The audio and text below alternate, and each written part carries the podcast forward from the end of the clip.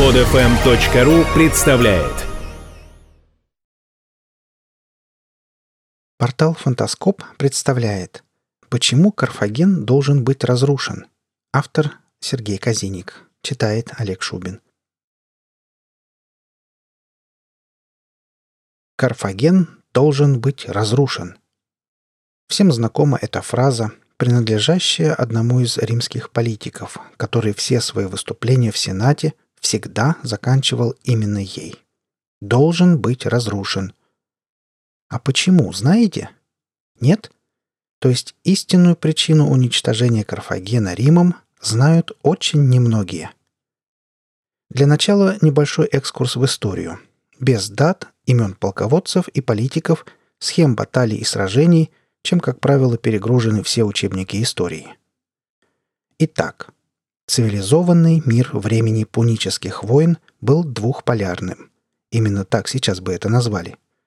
С одной стороны был Рим с кодифицированной системой права, с аграрной экономикой, где каждый воин был одновременно землепашцем или ремесленником, и Карфаген, цивилизация торговцев, где деньги и статус преобладали над правом – где армия состояла исключительно из наемников, где высшей ценностью был не триумф и доблесть, а богатство. Естественно, существовало еще множество принципиальных различий. Например, Рим был сухопутной империей, а Карфаген – морской. В Риме существовал пантеон достаточно человечных богов, а в Карфагене в раскаленную пасть топку бронзового молоха скармливались тысячи младенцев – Разница между карфагенянами и римлянами была во всем. Уклад жизни, шкала ценностей, общественные устройства и прочее. Многие историки, сравнивая Рим и Карфаген того времени, проводят параллели между сравнением СССР и США периода Холодной войны. На мой взгляд, не совсем удачное сравнение, но тем не менее имеющее право на существование и частично отображающее суть тянущегося конфликта. Но вернемся к истории. Получается, что по разным берегам Средиземноморья существовали две настолько различные цивилизации, что противостояние просто не могло не быть. Что и вылилось в череду пунических войн, продолжавшихся существенно более столетия. Причем речь идет именно о противостоянии цивилизаций, а не о территориальных спорах или каких-либо конфликтах интересов. Это очень важно понимать. Надо заметить, что экономически полное и физическое уничтожение противника было невыгодно ни Риму, ни Карфагену. Первые были заинтересованы в расширении империи, в поступлении с подконтрольных территорий ценностей в виде налогов и прочих платежей, а вторым нужны были рынки сбыта своих товаров, причем богатые и территориально не слишком удаленные, а также и тем и другим нужны были рабы – Боевые действия протекали с переменным успехом, как на территориях подконтрольных Риму, так и на землях Карфагена, и всегда заканчивались подписанием того или иного мирного договора. И вот тут мы подходим к самому главному. Все мирные соглашения всегда нарушал первым именно Карфаген, на что Рим реагировал также всегда одинаково и предсказуемо, развязыванием очередной военной кампании – для Рима, для его сената, для аристократии и простого римского народа это была единственно возможная реакция на нарушение договора. Римская империя все же была в этом смысле настоящим правовым государством. Закон и договор превыше всего.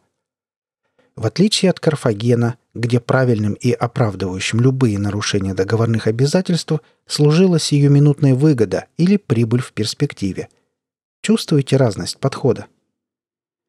Теперь самое время подойти непосредственно к разрушению Карфагена.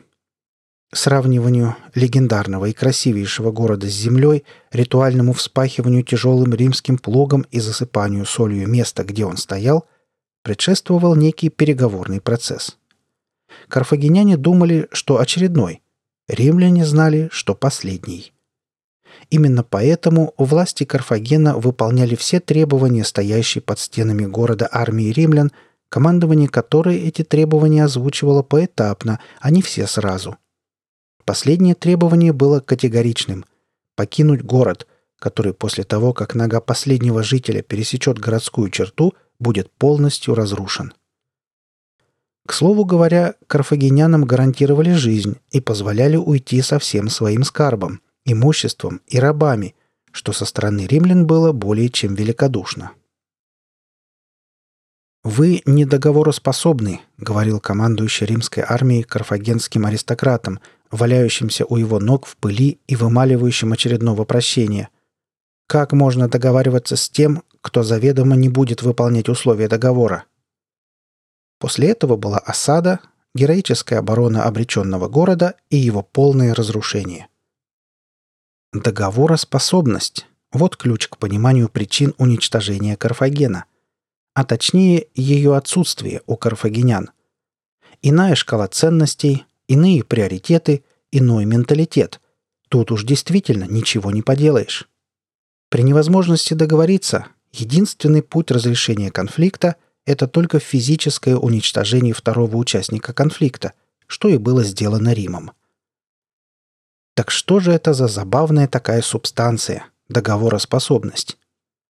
Смысл этой правовой категории следует прямо из ее названия – способность некого субъекта, человека, организации, государства вступать в договорные отношения и выполнять их условия всегда, а не только когда именно ему выгодно их выполнение – как же могло получиться так, что современная цивилизация, являющаяся наследницей Римской империи, не имеет в своем праве такой категории?